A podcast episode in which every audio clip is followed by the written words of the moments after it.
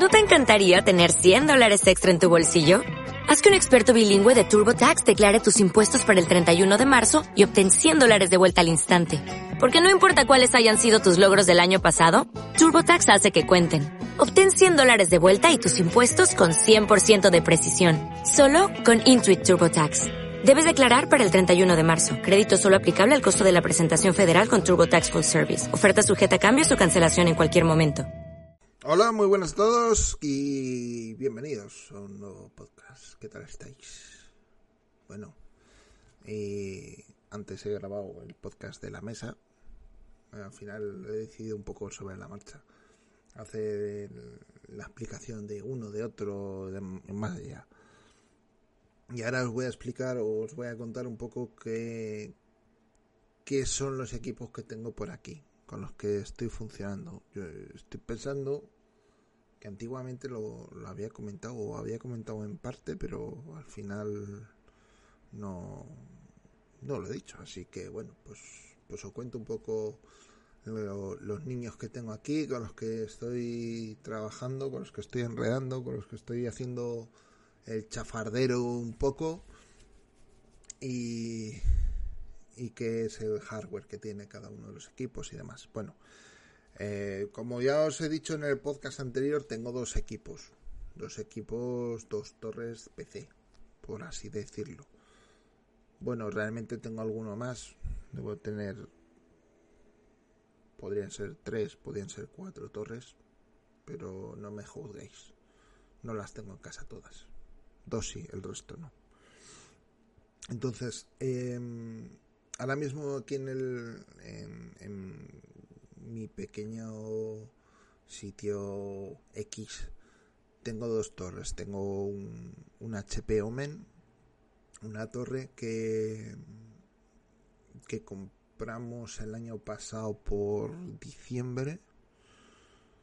Porque la verdad es que hablando con con el compañero y amigo Relfon desde aquí un besito eh, me dijo que una, una, manera buena de comprar equipos con tarjetas gráficas cuando eh, era absolutamente imposible conseguir una era a través de los equipos prefabricados o preinstalados de HP y es que podías conseguir equipos HP eh, Omen con una 3060 Ti a precios bastante bastante razonables dado que una tarjeta gráfica 3060 Ti en el momento que lo compré estaban en 1100, 1150 euros y por 1200 tenías el ordenador entero.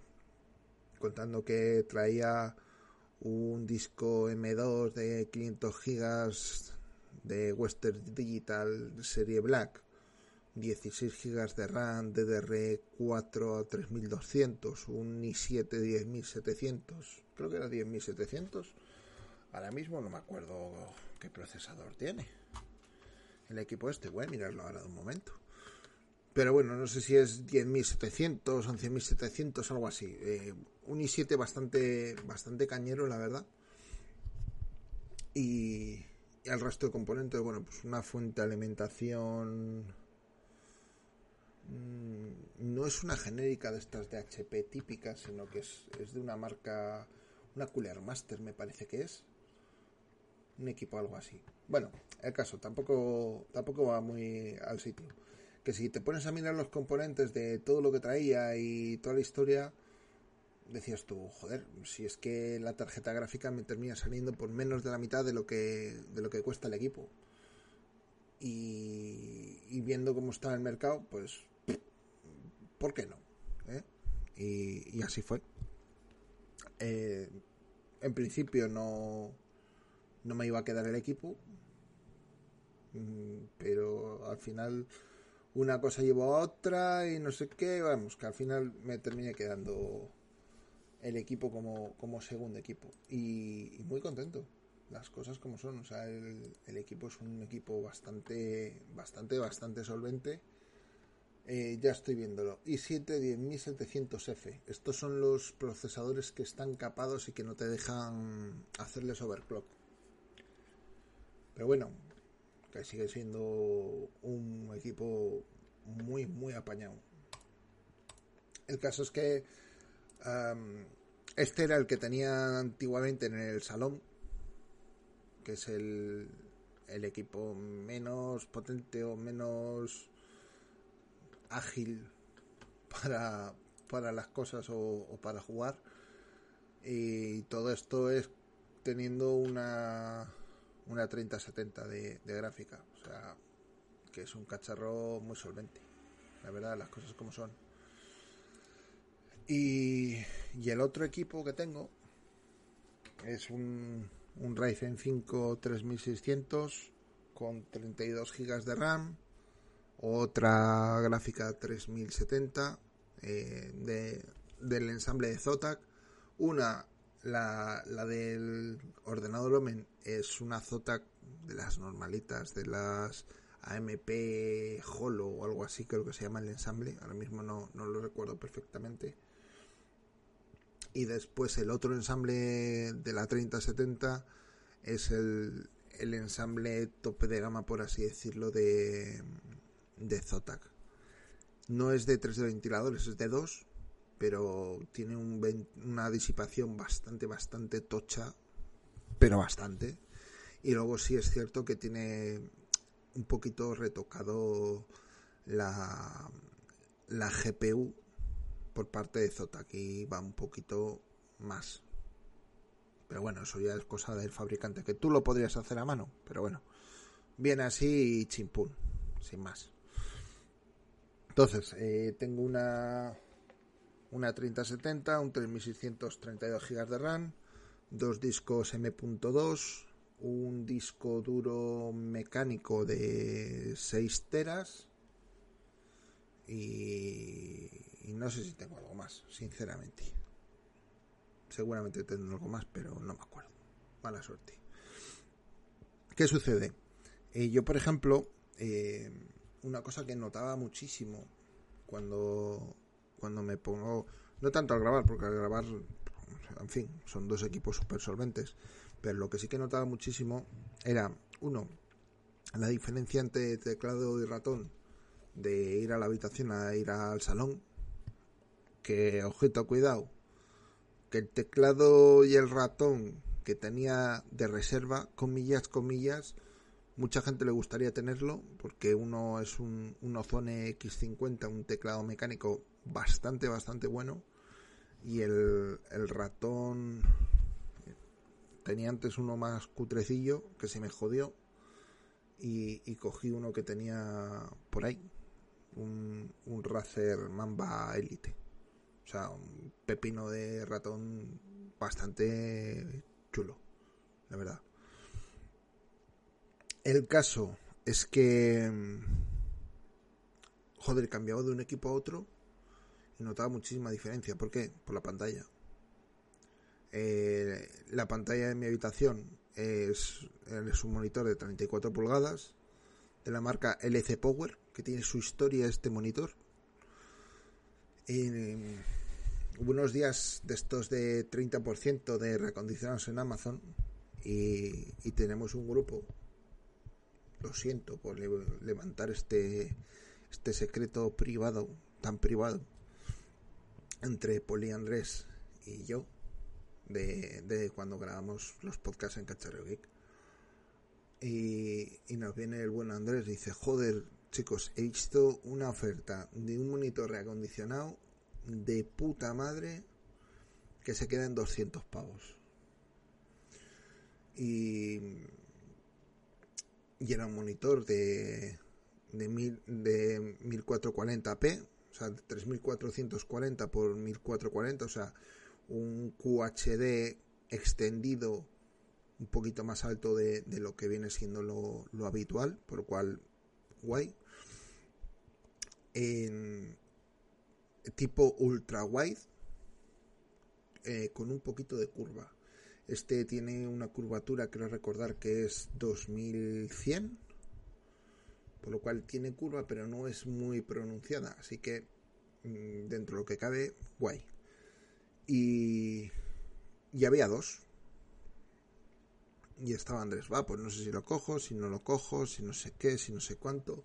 Total, que desde que nos pasó el enlace hasta que él decidió comprarlo, Pasaron en torno a unos 10 minutos aproximadamente, no más.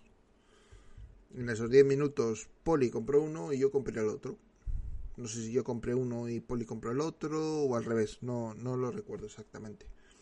El caso es que a Poli le llegó, le llegó que tenía una hostia el monitor, pero del espanto horror, pero tenía un golpetazo brutal. Brutal. Eh, golpe encima de, de, la caja. O sea, que, que se, le, se, le, jodieron en el, en el transporte. Y a mí me llegó y me llegó bien. Casualidades de la vida. Eh, yo tenía un monitor de 32 de, de AOC que estuve preguntando a Cristian de monitores y tal y cual. Me recomendó ese, la verdad es que se veía bastante guay, de 32. Era planito, no era curvo, no era ultra wide.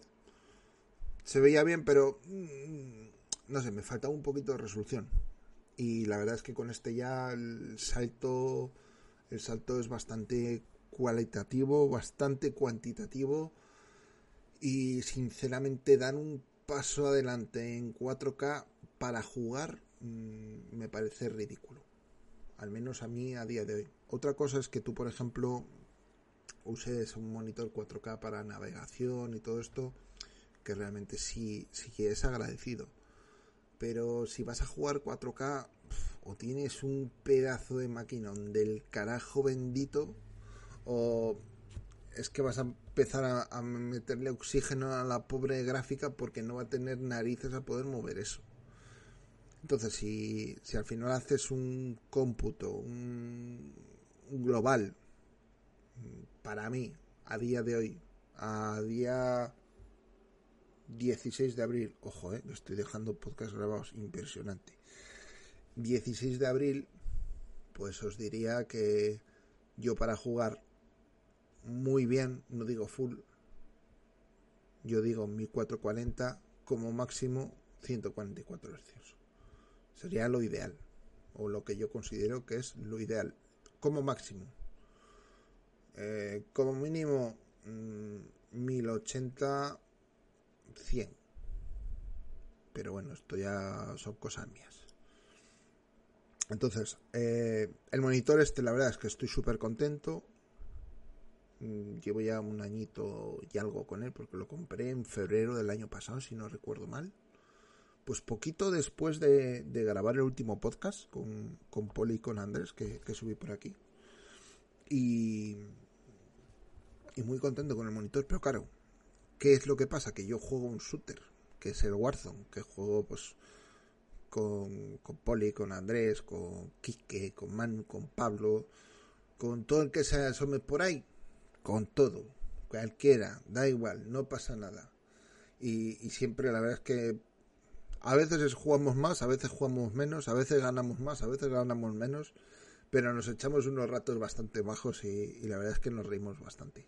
Que al fin y al cabo Oye, la desgracia de que todos nosotros vivamos en una punta de España es que no podemos juntarnos en persona todo lo que nos gustaría, pero nuestra barra del bar particular es juntarnos por la noche cuando todo el mundo ya está en su cama, todos los chiquillos están en la cama, nos juntamos aquí en Discord, nos echamos cuatro risas, nos pegamos cuatro tiros, nos metemos un poco los dedos en los ojos, muy importante, todos, todos a todos, no solo Andrés, aunque de vez en cuando se lo merezca. Y la verdad es que pasamos buenos ratos, no, no nos vamos a engañar. Entonces, claro, eh, joder, yo paso de una pantalla de 24 pulgadas, 60 hercios, que era la que tenía en el salón, a una pantalla de 34 pulgadas a a 100 hercios que tengo en la habitación, hostia, es un cambio brutal.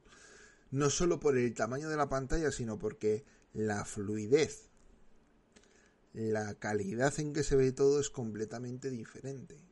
Entonces, claro, eh, evidentemente el, el, estar funcionando siempre con un mismo sitio es mucho más cómodo. Y se nota mogollón, pero muchísimo. Eso quita que donde estuviese antes estaba mal, ¿no? O sea, realmente tenía dos equipos lo suficientemente solventes como para funcionar. Pero sí también es verdad que la fluidez que te da el, monitor de los 100 hercios en, juegos donde eh, tardar 0.2 segundos es vivir o morir, que se me entienda, eh, se nota mucho, mucho de verdad. Y luego tener un espacio amplio. Mm, yo que soy persona, un hombre de pelo en pecho y me meada en pared, como dirían los hombres del Farias, eh, juego con teclado y ratón, los shooters, no juego con mando. Eh, generalmente recomiendan para la gente jugar mando porque tiene ciertos tipos de ayuda o tiene ciertas habilidades para el tema del movimiento que en teclado y ratón es prácticamente imposible de igualar. Entonces, claro, eh, el hecho de cambiar de uno a otro, de un teclado a otro, de un ratón a otro, parece una tontería, porque puede parecer una tontería, porque de base tengo la misma configuración en un sitio que en otro, pero al final la comodidad y el sitio y todo pues varía bastante, varía bastante. Entonces, pues nada, pues de esta forma estoy funcionando, estoy furulando y ahora mismo estoy estoy grabando con un, micrófono que compré pues el año pasado por mi cumpleaños que, que es un Razer Seiren Mini que es chiquitito que es de condensador, que bueno, eh, tiene sus cosas buenas y sus cosas malas como, como micrófono. La verdad es que lo compré bastante baratito de precio. Y como ahí está la herramienta de la Nvidia Broadcast, que es una herramienta maravillosa que no me cansaré de repetir, de recomendar para toda la gente que grabe podcast o que simplemente le guste jugar y, evitar que entre todo el ruido de fondo, todo el ruido blanco. Eh, pues no me importa. No me importa que sea un micrófono de condensador o ni omnidireccional y todo esto, porque como lo filtro con envía a broadcast, me quita mogollón de ruido y me funciona fenomenal. Ahora mismo, por ejemplo, estoy grabando con él. Tengo el micrófono aproximadamente a unos 5 o 6 dedos, hablando un volumen normal.